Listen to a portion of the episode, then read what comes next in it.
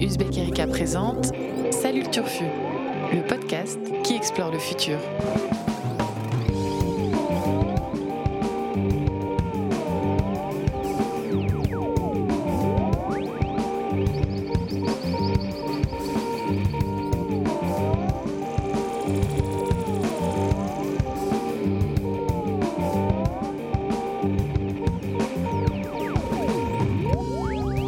Salut à toutes, salut à tous et surtout salut le turfu. Et oui, la rédaction d'Uzbek Erika revient dans vos esgourdes au cœur de l'été, en plein chassé-croisé entre juilletistes et haussiens. Et oui, dans vos esgourdes, dans vos oreilles, on est là.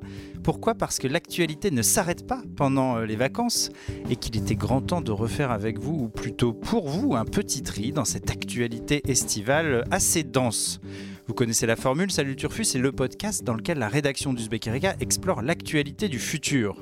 On traque aussi ce que des actualités pas forcément très turfues au premier regard impliquent en fait pour les générations futures. Et donc on vous dit si c'est historique, si on s'en souviendra dans 10 ans, ou bien si c'est anecdotique et qu'on l'aura tous oublié dans 6 mois ou dans 6 jours. Alors on aurait pu vous parler des épisodes caniculaires qui n'ont plus rien d'épisodique. On aurait pu revenir sur euh, euh, les circonstances dramatiques de la mort de Steve Canisso lors de la dernière fête de la musique. On aurait pu commenter l'arrivée au 10 Downing Street de Boris Johnson, alias Bojo.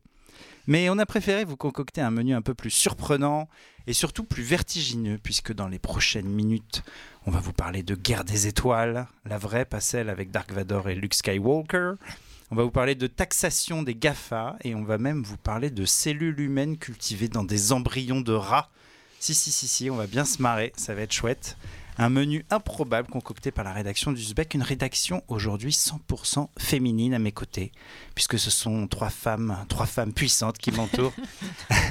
Annabelle Laurent, Lila Megrawa et Romane Munier. Salut à toutes les trois. Salut. Salut. C'est un salut collectif. On va commencer avec toi, Annabelle. Je crois que tu veux nous emmener donc sur l'île du, du Japon. Euh, dans des laboratoires où des mecs en blouse blanche font des trucs très très bizarres. Ça? Et notamment un certain Hiromitsu Nakoshi, Ah oui, bien sûr. que tu connais bien. euh, Hiro pour les intimes.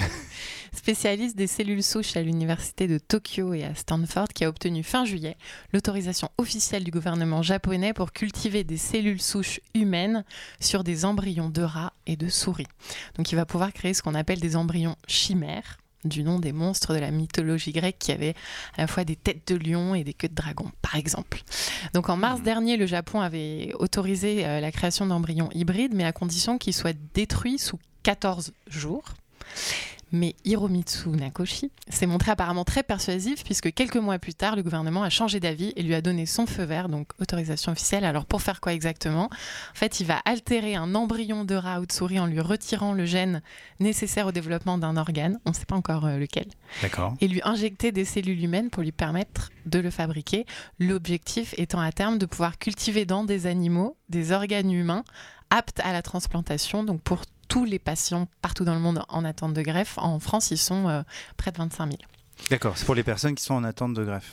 Alors, pour l'instant, la technique est très loin euh, d'être au point, comme l'explique un super article de Justine sur uzbekerica.com. La distance génétique entre les deux espèces, donc humain et souris, étant euh, telle que ça entraîne pour l'instant le rejet par l'organisme de la plupart des cellules humaines euh, injectées. Donc, tant que le processus n'est pas maîtrisé, les fœtus de rats et de souris vont pas être portés à terme. Et euh, les, embryons hybrides vont être cultivés qu'une quinzaine de jours avant que les organes euh, commencent à se former. Mais si ça fonctionne et les équipes sont assez confiantes, elles vont demander l'approbation du gouvernement pour altérer des embryons hybrides, cette fois de porc, et pour euh, cultiver pendant euh, 70 jours. Donc on voit qu'ils veulent procéder par étapes et avec prudence, mais pourquoi c'est historique? Parce que c'est la première fois qu'un gouvernement soutient officiellement ce type d'expérience et sans les encadrer par un délai. Donc je vous parlais de 14 jours, là le délai officiel euh, saute. Ça ouvre des perspectives, euh, tu le disais, assez vertigineuses sur ce qui va pouvoir être fait plus tard quand la technologie sera au point. Et on pourra bien peut-être se souvenir euh, du fait que les, les barrières éthiques seront tombées officiellement au Japon. Puisque ces barrières éthiques, pour l'instant, elles sont à peu près en place euh, dans le reste du monde. En France, la fabrication d'embryons chimères, elle est interdite par la loi bioéthique de 2011. Et on lit très clairement la création d'embryons transgéniques ou chimériques est interdite. Donc je me disais, on est, on est, on est bon. C'est bon, on est protégé. Cela dit, j'ai lu euh, dans, enfin, un certain John DeVos, qui est responsable de l'unité de thérapie cellulaire au CHU de Montpellier, euh, dit qu'en fait cet article montre qu'il y a un flou parce qu'on est dans le chapitre de l'embryon humain. Donc on comprend qu'il ne faut pas injecter des cellules animales dans l'embryon humain, mhm. mais l'inverse n'est pas dit. Hmm. Donc, cherchez ah. l'erreur. Aux États-Unis, il y a eu un précédent important euh, début 2017 avec euh, des chercheurs américains qui ont développé un embryon homme-cochon pendant 28 jours. Et ce qui était nouveau euh, alors, c'est que c'était la première fois qu'on injectait des cellules humaines dès le tout début du développement embryonnaire de l'animal. donc il y avait une contribution humaine à hmm. l'ensemble des tissus et là encore, j'étais très étonnée, donc toujours dans une même interview de John DeVos à France Info. Il dit euh, c'est pas du tout nouveau de mélanger les cellules humaines et les cellules animales. Il y a des patients qui reçoivent des valves de porc avec succès. Et, mm. et, depuis vraiment très longtemps, on crée du, on fabrique du sang en mm. administrant des cellules humaines et des souris. Lila, tu hoches la tête, tu dois être au courant, mais je savais, enfin, j'avais pas vraiment conscience. Bah, Philippe Catherine, par exemple, le chanteur, a euh, de la peau de cochon au niveau de son, son cœur. Il raconte qu'en fait, ah enfant, il avait un trou, euh, on lui a décelé un trou au cœur. Ah et en fait, pour euh, compenser, on a utilisé euh, de la peau de cochon. Et Lila a réussi à parler de Philippe Catherine à la septième minute de ce podcast. Donc comme chaque semaine, hein, finalement. Ah, on peut même pas mettre de son de Philippe Catherine. On, on va limiter, on va le bruiter à la bouche. Et donc la, la, limite à dépasser maintenant, ça va être euh, sur les organes, il dit qu'il y a certains organes qu'il ne faut surtout pas humaniser. Donc tout ce qui touche ah. à la représentation de l'humain, la peau, les membres, les cordes vocales, et surtout le premier qui tombe sous le sens, le cerveau de l'animal, ce qui lui permet de donner cette phrase incroyable. Il ne faut à aucun prix que le cerveau de l'animal soit humanisé et qu'on se retrouve avec un porc qui aurait un cerveau en grande partie d'origine humaine. C'est vrai. Ça brouillerait la frontière entre l'animal et l'humain et ce serait inacceptable. Donc on voit bien que cette grosse barrière éthique de jusqu'où peut-on aller sans risquer de mélanger les espèces, elle est très présente. En revanche, une qui semble un peu moins se, se poser, c'est celle de la manipulation génétique mmh. des animaux. Puisque est-il légitime de transformer des animaux en usines à organes? Ça, ça va être un autre sujet intéressant à débattre dans les prochaines années. Est-ce que Émeric Caron s'est exprimé sur le sujet euh, Il est trop occupé à parler des moustiques. C'est ça, hein, cet été, il, est déjà sur le chantier des moustiques. Donc on l'a pas entendu sur les, sur les chimères, mais, on imagine qu'il ne doit pas voir ça d'un œil très très, euh, très, très positif en tant qu'antispéciste. Euh, intéressant. On a beaucoup d'images en tête euh, de cellules humaines cultivées dans des animaux ou l'inverse, puisqu'apparemment les deux sont, sont discutables. Euh, je vais me tourner vers Lila pour oh. connaître ton vote. Sachant que tu es évidemment fortement influencé par la présence d'une valve de porc dans le cœur de Philippe Catherine. Est-ce que cette actualité est historique ou anecdotique? Historique, j'ai envie de dire. Est-ce que tu as vraiment envie de le dire bah oui. Malheureusement, euh, malheureusement euh, historique. Je me, je me posais la question à partir de quel moment on considère qu'en fait euh, il n'est plus éthique de continuer à développer, à développer tel ou tel organe? Moi, ce qui m'étonne, c'est qu'il valide une telle recherche à l'heure de euh, des mini-organes euh, artificiels, euh, des hmm. organes de, de synthèse. oui, les projets d'impression 3D. Exactement.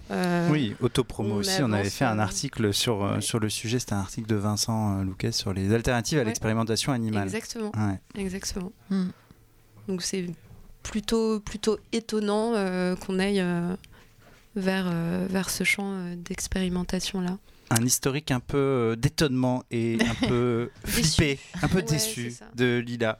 Roman, historique ou anecdotique? Historique aussi. Euh, j'ai l'impression que c'est un peu le début de toutes les questions éthiques aussi, comme tu disais, quelles sont les limites, euh, même les questionnements autour de, la condition animale et la fin de, des traitements sur les animaux, parce qu'on est quand même en train d'y réfléchir sérieusement pour tous les, tous les cosmétiques, les traitements, les médicaments, etc. Et pourquoi Est-ce que dans ce domaine-là, on continue encore de se servir de ces animaux et Oui, mais si ça peut permettre à des gens de vivre. Oui, c'est ça. Eh on pense à ces milliers de personnes. On pense à toutes ces valves de porc qui nous permettent de qui permettent à Philippe Catherine de, continuer à produire des disques étonnants. Ça me pose beaucoup de questions donc historiques parce que j'ai hâte qu'on ait un peu des des réponses euh, un peu plus fixes et des règles peut-être un peu plus rigoureuses sur, dans ce domaine-là, en tout cas, pour éviter qu'on fasse trop de bêtises. Mm. Je suis content de, de ne pas voter, puisque ma voix ne comptera pas sur, ce, sur cette actualité. Je vais donc euh, m'abstenir. Ah, tu vas Voilà, je m'abstiens car c'est beaucoup, beaucoup trop what the fuck comme actualité. Il y a beaucoup trop de. C'est historique. Voilà, c'est historique, Madame Google. Merci. Euh, deuxième euh, chapitre de notre euh, podcast Acturfu. Et je me tourne vers Romane qui va nous faire prendre un peu de hauteur, beaucoup de hauteur même. Et oui, on va parler un petit peu de guerre des étoiles, mais alors une vraie guerre des étoiles, puisque le 13 juillet dernier, Emmanuel Macron a annoncé que la France allait se doter d'un commandement militaire spatial d'ici le mois de septembre. On va arrêter avec la petite musique de Star Wars. En fait, c'est surtout la musique de, l'arrivée de Dark Vador, donc c'est c'est là où ça devient intéressant. Bah, j'espère que ce ne sera pas aussi dramatique. Cette nouvelle réforme, elle, vise surtout à unifier et à renforcer les moyens militaires français qui sont pour l'instant défensifs, pour la plupart en tout cas, dans l'espace, et à intégrer 200 personnes dans une grande armée de l'air et de l'espace. Alors au total, ils vont investir 3,6 milliards d'euros dans le spatial de défense. Et cette somme va servir à financer donc, le renouvellement des satellites français d'observation CSO et de communication, de lancer aussi en orbite trois satellites d'écoute électromagnétique et de moderniser le radar de surveillance spatiale grave. Alors euh, pour un petit exemple, ce radar il sera bientôt capable de détecter des objets de la taille d'une boîte à chaussures à 1500 km d'altitude. Hmm. Donc ces outils, ces outils de surveillance euh, de l'espace et du sol, ils vont être utilisés et ils sont aujourd'hui utilisés par l'armée pour prendre des décisions stratégiques. Euh, la ministre des Armées, Florence Parlier, elle a aussi mentionné de l'utilisation de nanosatellites patrouilleurs qui vont être déployés en essaim à quelques kilomètres autour des satellites à partir de 2023 pour prévenir d'une menace potentielle. Euh, il va y avoir aussi le développement de lasers de puissance qui pourraient aveugler les satellites adverses qui seraient trop curieux. J'aime bien le concept de laser de puissance.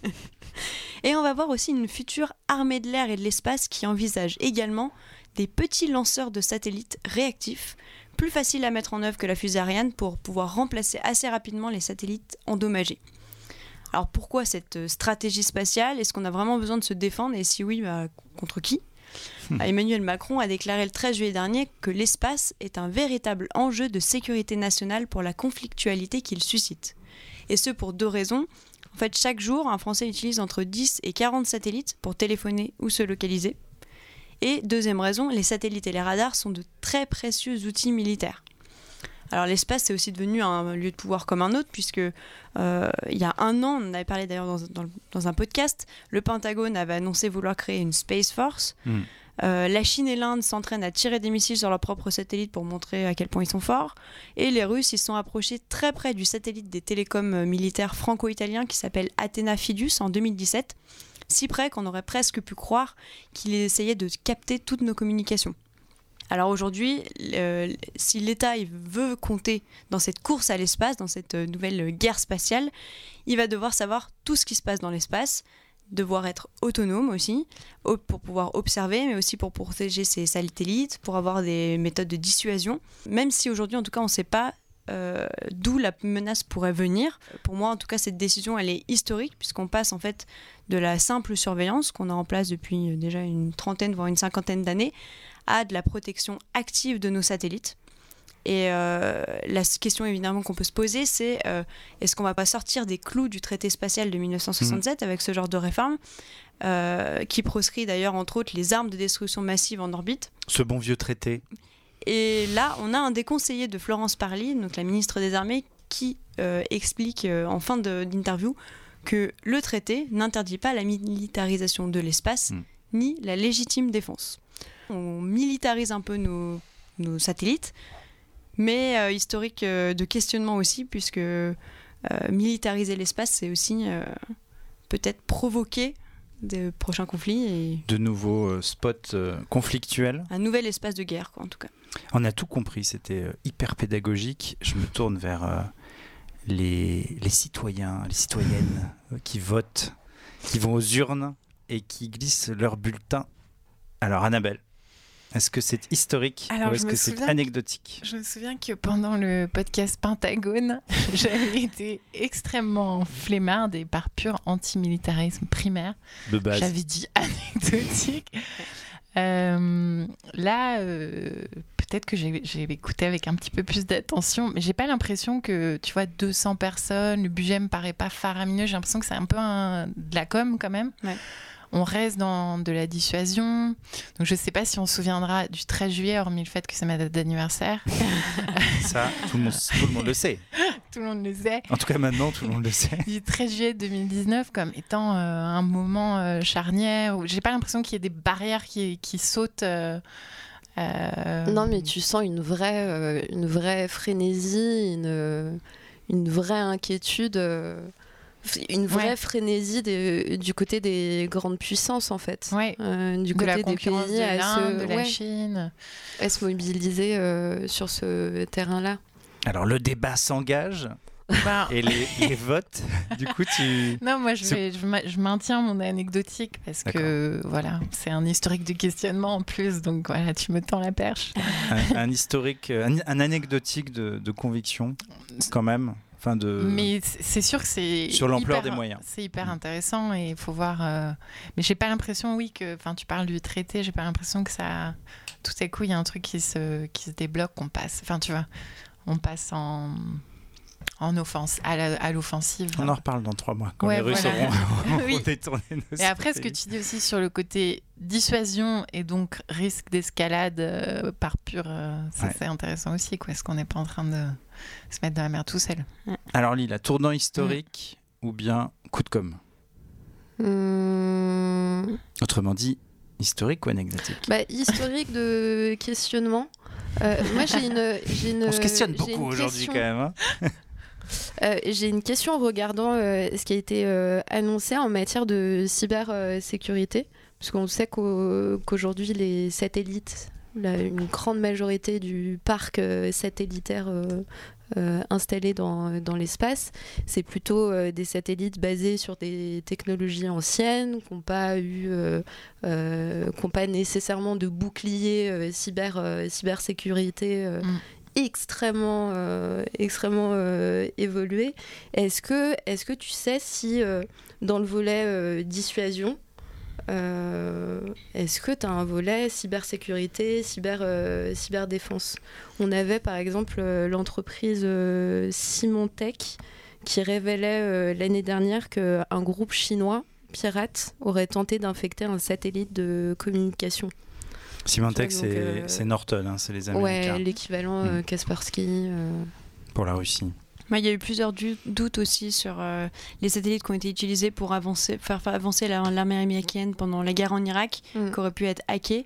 Moi, il me semble avoir lu euh, dans le rapport qu'ils veulent renforcer la cyberdéfense, mais j'ai rien qui m'a. euh, qui m'a vraiment euh, Mm. choqué. Enfin, j'ai pas l'impression que ça, ait- ce soit une priorité euh, euh, absolue. En tout cas, c'en est sûrement une, mais c'est pas, euh, Ce qui est étonnant. c'est pas ce qui est mis hein. en avant en tout cas. Mais C'est étonnant, on Ouais. pourrait euh, totalement Ils sont facilement il paraît, hacker hein. des, des satellites et se retrouver euh, dans ton scénario, Annabelle. Internet coupé, euh, Ah oui, bonne partie. Ton fameux scénario. Bah oui. que j'appelle de mes voeux pour une déconnexion. euh. Donc ouais, euh, Agressive. historique, Agressive. euh, historique de questionnement. Bah, je vais être obligé de trancher dans alors. une, euh, une Ah. réalité. Eh bien, je tranche en faveur d'un historique. Allez Je pense que c'est un. côté militariste. Bah oui, j'aime bien. moi. Je- au service de la France. non, mais c'est important. C'est un tournant. euh, c'est un peu un tournant contraint et forcé. Euh, mais la France a une tradition de de puissance spatiale qui l'oblige un peu à se positionner euh, sur ce, sur ce créneau-là, à mettre des moyens, à, à confirmer qu'elle euh, qu'elle a une stratégie cyber euh, aussi euh, bien affirmée et qu'il faut euh, qu'on est entré, mais c'est un peu ce que ce qu'on a exploré dans des récents articles, notamment Lila, euh, avec plusieurs euh, papiers et plusieurs interviews, mais on est en fait déjà dans une, dans une forme de Cyberguerre. cyberguerre Mm. qui, est, qui est latente, qui est froide, qui passe par des conflits diplomatiques comme l'affaire Huawei et, et- et des attaques sur du privé. Mais on est déjà dans, ce, dans cet état-là et je trouve ça légitime que la France prenne, euh, prenne un peu ses dispositions, même euh, si on n'est jamais euh, Mm. à la hauteur en termes de moyens. Mais après, si tu mets trop de moyens, on va dire que c'est une politique militariste. C'est un, c'est un peu comme l'IA en fait. C'est le plan IA. Il, il pèse pas grand-chose par rapport aux investissements chinois ou américains, mais si tu le fais pas, on te le reproche. Et si tu mets trop d'argent, on te le reproche aussi. Mais je trouve ça intéressant que, que la, la France assume de prendre ce virage-là euh, à ce moment-là. En amont de l'Europe aussi, en, en- sans. Oui, en étant. euh, ouais. Euh, l'aide de l'Allemagne ou je, Ouais. je- Mais là, c'est vraiment une initiative. cavalier euh, seul, comme sur le sujet plutôt, suivant. plutôt sceptique. ouais. Ouais. Et intéressant aussi euh, de voir que la, la France, euh, l'armée française a ouvert une branche euh, conflit lié au climat euh, récemment. Donc ça aussi, ça, ça prouve un tournant dans les Ouais. consciences et dans les, les priorités euh, et les nouvelles zones de conflit et, et- Mm. et sou- et facteurs de risque. Donc euh, historique. Ouais, C'est historique. Ah ouais. Un podcast historique. historique pour le moment. Alors, Ça chapitre va pas rester longtemps. numéro hein. 3. tu ne sais pas. Lila Non, commence je déjà- Je persuadée. s'aborder. s'auto-saborder. On va donc faire exprès de, de- d'aller, de prendre le contre-pied. Tu vas nous parler de quoi, Lila, pour la troisième actu de Et ben ce de podcast taxes, euh, de taxes Gafa dans la famille euh, de la saga euh, Trump contre revient le sur Terre. reste du monde. Mm. Euh, nous avons l'épisode euh, taxes Gafa. Alors lassé d'attendre euh, après l'unanimité de l'Union européenne sur le sujet, euh, ça fait en effet quelque temps déjà euh, que se discute la possibilité d'une régulation à niveau européen euh, sur une taxation euh, commune des entreprises euh, du numérique. Donc l'AC, la France, sur l'impulsion de son ministre de l'économie, Bruno Le Maire, Hermès, a tout à fait tel- comme il s'était présenté et auto-surnommé. Hermès? Oui. Ah, en référence dit, au dieu, dieu messager. Et... Oui, Le, ça, le messenger. I am the Un messenger. homme lettré, Bruno Le Maire. Bien sûr. Ah, BLM. Dieu. Eh oui, germanophone. Boulard, quoi. Euh, pardon. Euh, donc, sur l'impulsion du ministre de l'économie, Bruno Le Maire, Pardon. et surtout l'officialisation euh, du Parlement, donc la France a promulgué, euh, ça y est, c'est officiel, la taxation des GAFA ou géants du web. On découvrira pas pas seulement que ça concerne euh, pas seulement les, les GAFA. Donc cette taxation qui s'élèvera à hauteur de 3% de leur chiffre d'affaires. Alors c'est historique peut-être, à minima euh, cette taxe euh, dérange si on en croit les différentes euh, réactions. 3% des profits réalisés dans le pays, c'est ça Alors non pas des profits du chiffre d'affaires. D'accord. Pas les bénéfices, euh, Ouais, vraiment le, Ouais. le chiffre, euh, le chiffre d'affaires. Alors la taxe GAFA a beaucoup énervé euh, Donald Trump, qui a lancé dans la foulée une enquête hein, sur euh, ce projet français et surtout menacé la France de représailles douanières sur son vin, à coup de mon vin américain est meilleur que le tien, by the way. Alors en vrai, c'est quoi la taxe GAFA Alors ça devrait être actif, euh, être rétroactif, euh, donc à partir de janvier 2019. Alors toute entreprise réalisant un chiffre d'affaires sur ses activités numériques en France sera taxée à hauteur de 3% sous réserve que son chiffre d'affaires s'élève à au moins euh, 750 millions euh, d'euros et 25 millions en France. Presque concerné, mais ça... c'est ça. Oui, parce qu'on l'appelle taxe GAFA, mais elle va concerner du coup Elle un peu plus que quatre entreprises. Les entreprises, euh, entreprises du numérique, mais a priori euh, euh, pas les, les startups, euh, Oui. les startups euh, flo- florissantes. Il faut avoir du gros bénéf et de la bonne trésor, quoi. Exactement, exactement. Je, je salue ta maîtrise euh, du jargon économique. euh, I am Hermès, it's a messenger. Alors, en tout, cette taxe devrait euh, rapporter, selon Bruno Le Maire, 650 millions d'euros de recettes en 2020. Sauf qu'en fait, cette taxe, elle serait pas entièrement adaptée au modèle euh, des plateformes. Si on prend le cas euh, d'Uber, Uber par exemple a annoncé en 2018 un chiffre d'affaires en hausse de 46%, on l'a estimé à 11 milliards, donc a priori tout va bien, sauf que Sauf qu'Uber enregistre des pertes considérables sur ses bénéfices euh, depuis euh, plusieurs années. L'entreprise avait perdu euh, plus d'un milliard de dollars en trois mois en début d'année. Le chiffre d'affaires n'est donc pas vraiment représentatif de la santé d'une Mm. entreprise et encore moins d'une entreprise du numérique. Puisqu'en fait, les entreprises du numérique, c'est un peu basé sur le modèle de fake it until the others die, à savoir fin jusqu'à ce que les autres euh, crèvent, jusqu'à la mort Fin, des. au sens euh, de feindre, hein, et pas au oui, sens de la fin. Pardon. oui, trompe, euh, trompe ton Trompe prochain pour ouais. euh, Et tes mieux investisseurs, le tuer. Exactement. Donc euh, Uber, par exemple, multiplie depuis pas mal de temps ses activités, livraison de nourriture, trottinette électrique, voiture autonome, tout ça pour occuper le terrain, noyer ses, ses rivaux jusqu'à se retrouver en situation de monopole. C'est un peu le principe euh, d'une start-up, une entreprise euh, du numérique. Les bénéfices seraient, eux, euh, plus fiables, sauf qu'en fait, c'est compliqué pour euh, l'État français d'ajouter une taxe euh, sur les bénéfices. En fait, ces entreprises sont plutôt protégées par euh, des conventions, ce qu'on appelle des conventions fiscales bilatérales, pour éviter en fait une forme Mm. de double euh, imposition. Donc en fait, légalement, on n'est pas en droit euh, aujourd'hui de taxer euh, sur euh, ces bénéfices. Donc l'État français, à défaut, cherche donc à imposer euh, cette assiette, euh, le chiffre d'affaires. D'accord. Donc ces 3%, je le disais un peu plus tôt, ça va concerner à peu près 27 entreprises. Bon, C'est pas, pas énorme non plus. Donc 4 françaises. On, ne- on appelle ça la taxe GAFA, mais ça concerne aussi bien euh, euh, Alibaba, euh, Rakuten, euh, qui me semble est franco-japonais Tout à si fait. je me trompe. Zalando, départ, allemand. euh, du côté français, on a Criteo.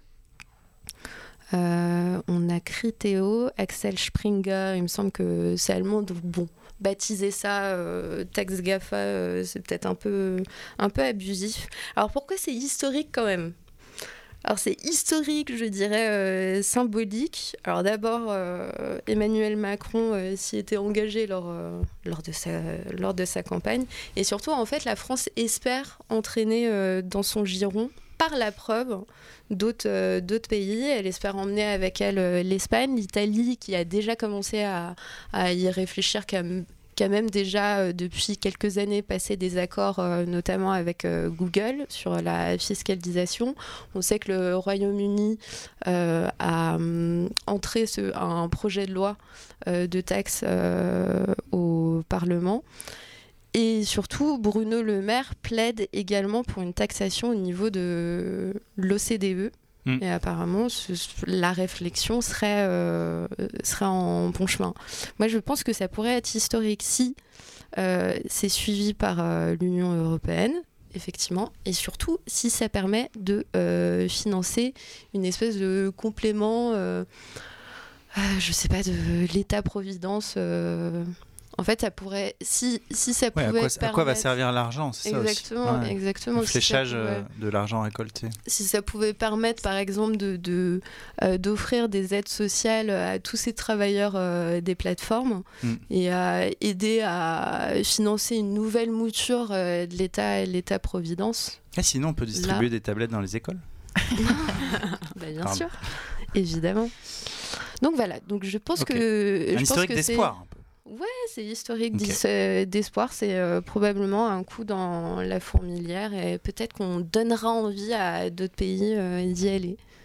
Alors, Roman, je me tourne vers toi. Est-ce que c'est historique, cette taxe GAFA à la française? Moi, je vais dire plutôt anecdotique.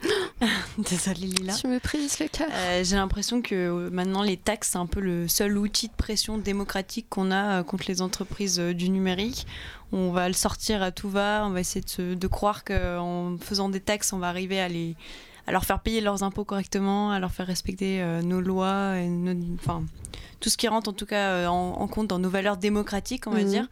Mais pour moi j'ai l'impression que c'est- pas vraiment la solution, même si Ça pourrait être quoi la je solution? sais pas. Je sais pas. J'ai aucune idée, mais j'ai l'impression que c'est un peu un coup d'épée dans l'eau, que qu'on s'attaque, euh, on s'attaque à quelque chose qui est, qui peut se résoudre, je pense, autrement, de manière intelligente. Too Mais big donc to voilà. pay. Ouais, anecdotique pour moi. Je pense que Mm. si en tout cas les autres euh, États européens ne suivent pas la France, au Oui. final, ça sera, ça va vite Un être. coup d'épée euh, dans l'eau, plus ouais. qu'un coup de pied dans la fourmilière. Il nous manque euh, trois pays, en vrai. La Suède, le Danemark et troisième, c'était... Il n'y a L'Irlande, pas l'Irlande. Ah, l'Irlande, pardon. Évidemment, Bah, nos amis évidemment, irlandais. pardon. qui ont, les... Qui ont- la chance d'héberger les sièges euh, Europe Ouais, de, la plupart des GAFA. Annabelle, historique ou anecdotique? Bah, historique d'espoir, parce que Oh. j'adore Bruno Le Maire. Non, pas du tout.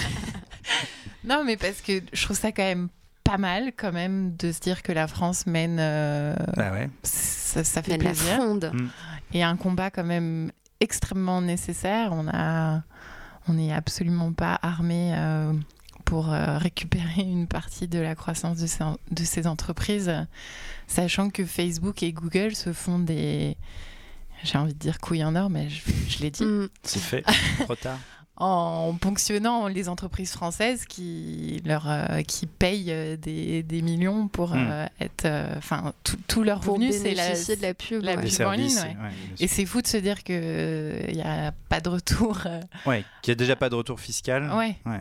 Donc, euh, ce- ces, ces millions qui s'échappent, euh, allons-y, allons les rattraper. Enfin, c'est évident. Et en effet, l'OCDE mène un combat euh, depuis des années. Et là, euh, on n'a pas réussi à avoir les autres avec nous, mais on peut, on Ils peut lancer. venir. En fait, ils se sont dit, on n'attend pas le grand soir fiscal et on n'attend pas. euh, on, on y va. Alors, j'ai lu aussi beaucoup de critiques, puis Mhm. tu en as évoqué plein. Enfin, peut-être qu'on n'a pas fait exactement les choses quand il fallait, mais ouais, historique d'espoir euh, parce que faut, faut à suivre.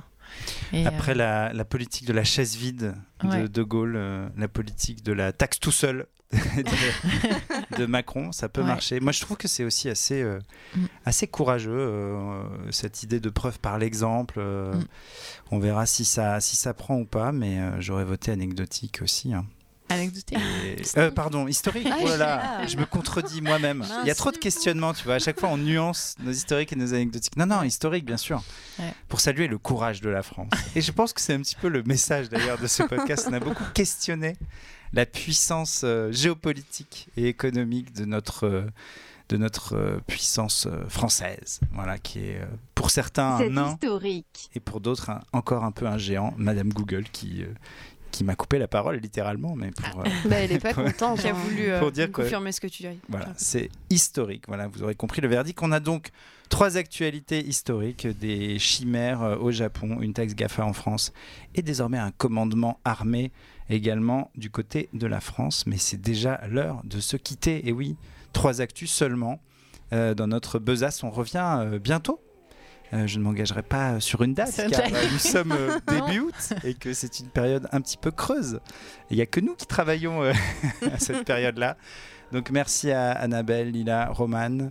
Continuez à nous écouter, à nous lire aussi. Il y a notre dernier numéro qui est en kiosque pour bien passer l'été.